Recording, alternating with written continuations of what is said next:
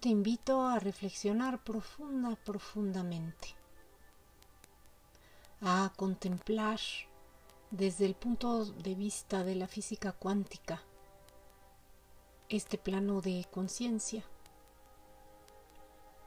Nos dicen que habitamos este espacio, por ponerle un nombre, repleto de infinitas posibilidades, porque en onda vibratoria existen, solo que al momento de que nos experimentamos como seres humanos eh, físicos en un campo material, entonces ya lo que estamos percibiendo son partículas, ya tomó forma el pensamiento, el sentimiento, la emoción, la imaginación, la palabra y el acto del hombre a lo largo de la historia.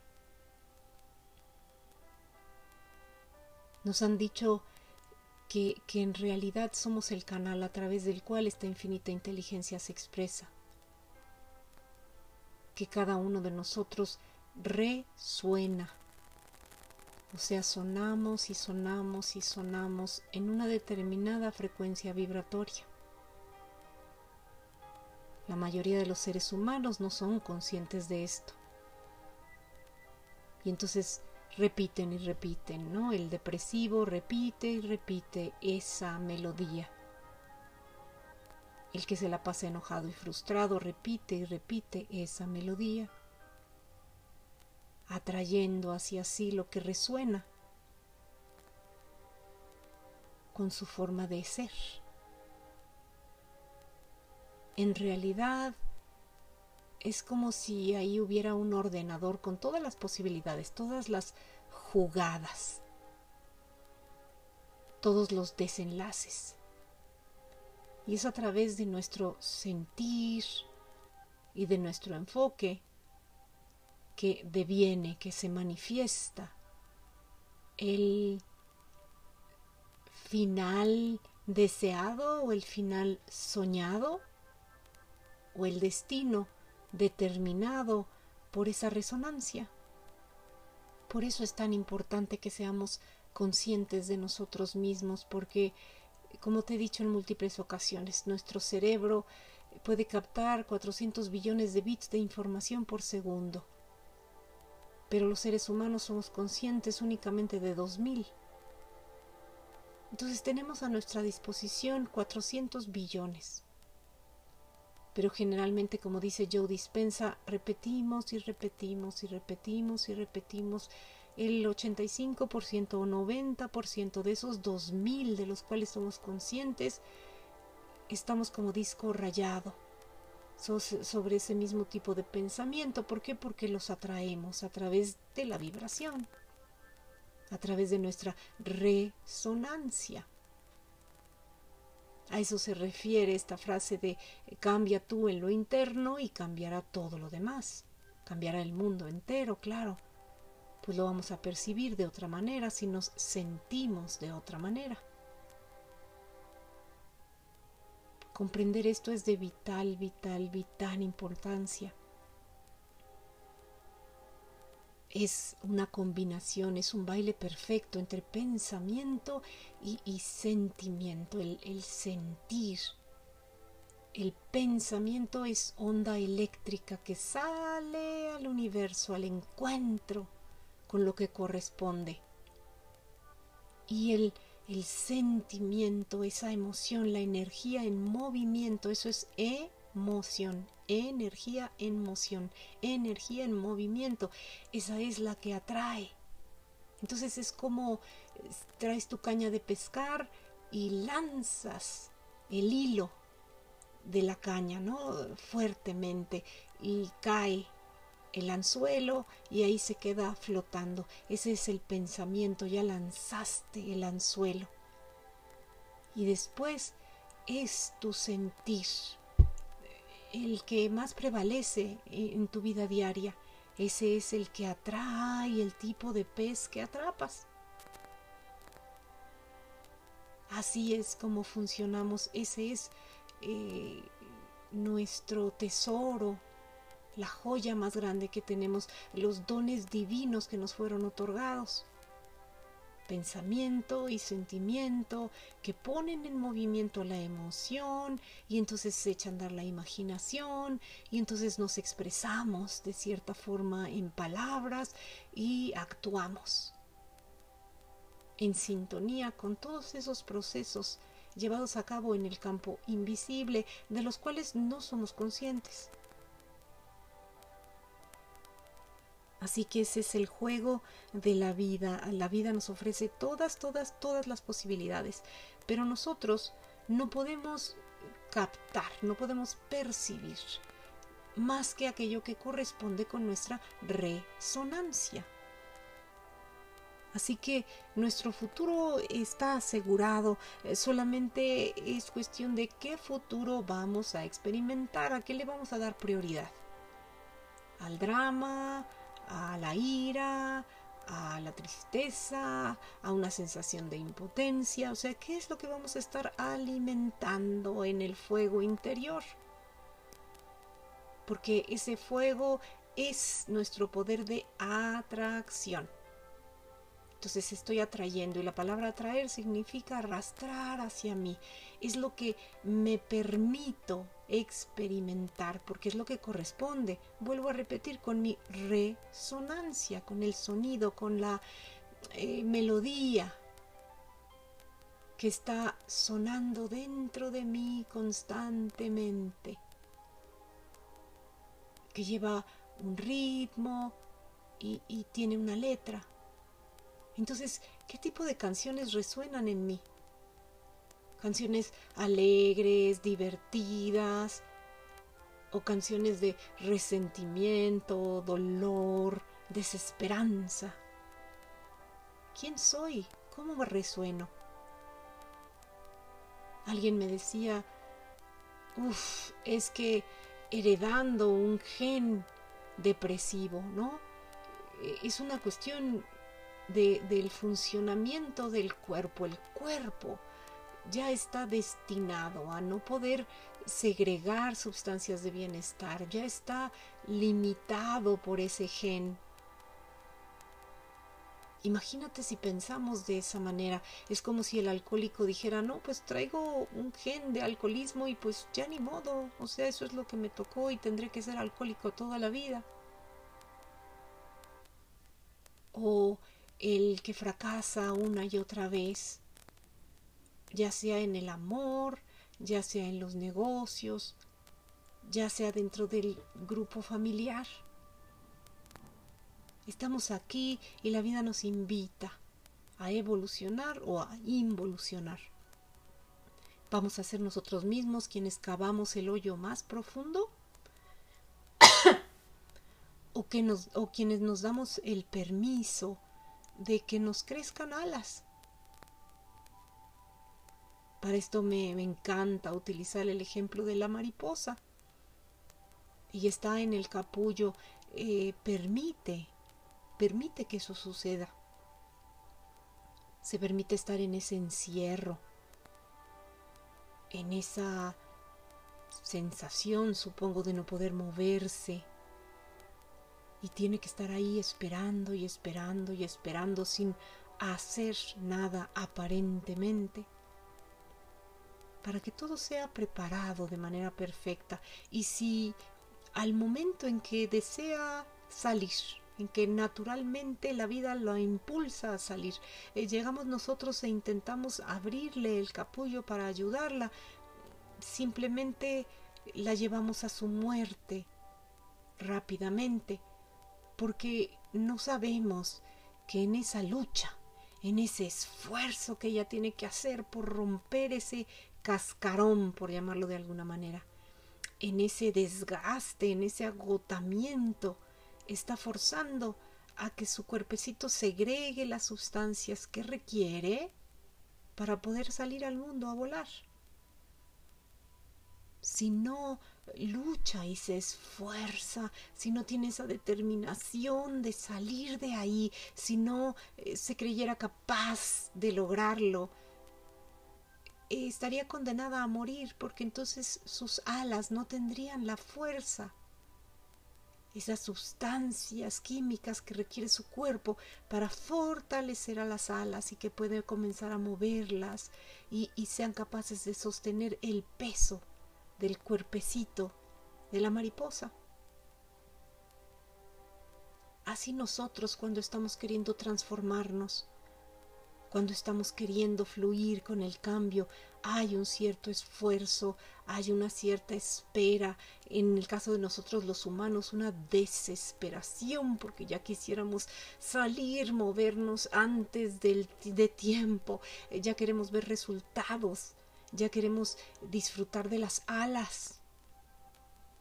No, no sabemos utilizar la imaginación para en esa dulce espera imaginar, imaginarnos volando por el mundo entero y disfrutando de ese vuelo aquí y ahora a través de la imaginación. Pero como no sabemos utilizarla, no sabemos disfrutar, sacarle jugo a ese don divino, entonces tenemos prisa de ya tener las alas, ya saber volar y ya iniciar el vuelo, porque es solo a través del hacer, del lograr, del conseguir, que podemos sentirnos bien. Dependemos de las cosas. Dame dinero y después voy a poder estar en paz. Dame el trabajo, eh, dame un ascenso y después voy a poder sentirme valioso o capaz.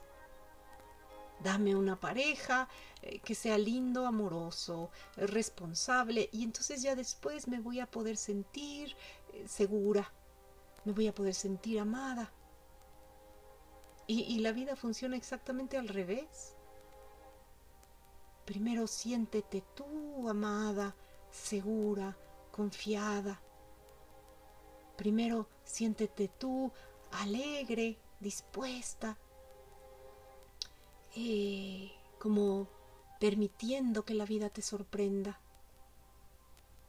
Primero, sé eso, siente eso, desarrolla esas emociones dentro de ti y después todo te será dado por añadidura.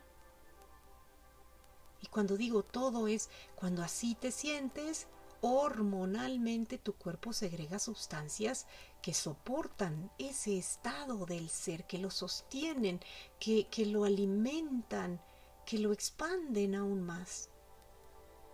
Y ese bienestar, esa sensación óptima, por supuesto que va a atraer pensamiento maravilloso, ideas geniales, inspiración, creatividad, y al recibir esas ideas, bueno, te sientes todavía más pleno.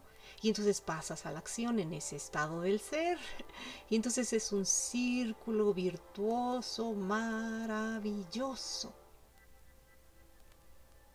Y cuando no hay inspiración, cuando no hay creatividad, cuando regresas a ese vacío, en ese estado del ser reconoces que es un vacío fértil Reconoces que es como el mar, la ola se retrae y ahí no hay nada malo. Simplemente se retrae, se retrae, se retrae para después volver a fluir. Es como el oso cuando hiberna. No hay nada malo ahí. Va y, se mete dentro de una cuevita y en ese espacio duerme y duerme y duerme y duerme esperando a que pase el invierno. Y cuando es el momento justo, la vida lo despierta y lo impulsa a salir. Y sale cuando ya todo se está derritiendo, cuando ya es momento de que regrese a la vida, a sentir ese impulso. Eso es la llamada ley del ritmo que los seres humanos desconocemos en general y, y que no hemos aprendido a apreciar hay momentos de mucha, mucha acción, mucho movimiento y después va a haber momentos de mucha, mucha calma. Y ambos son uno y lo mismo, terminan por tocarse, inevitablemente, porque es parte de la vida. Así que vuelvo a repetir, como dice Neil Donald Walsh en su cuarto libro de conversaciones con Dios, el futuro está asegurado. Solo es tu resonancia, diría yo, la que te va a llevar a experimentar el futuro que corresponde contigo. Así que existen todos los futuros posibles. Solo que el futuro lo estás creando. Acuérdate, la palabra crear significa producir, significa nombrar. Tú mismo lo estás nombrando. Tú mismo lo estás experimentando por adelantado. Es como cuando dudas de tu pareja, dudas que sea fiel o dudas que sea capaz, por ejemplo.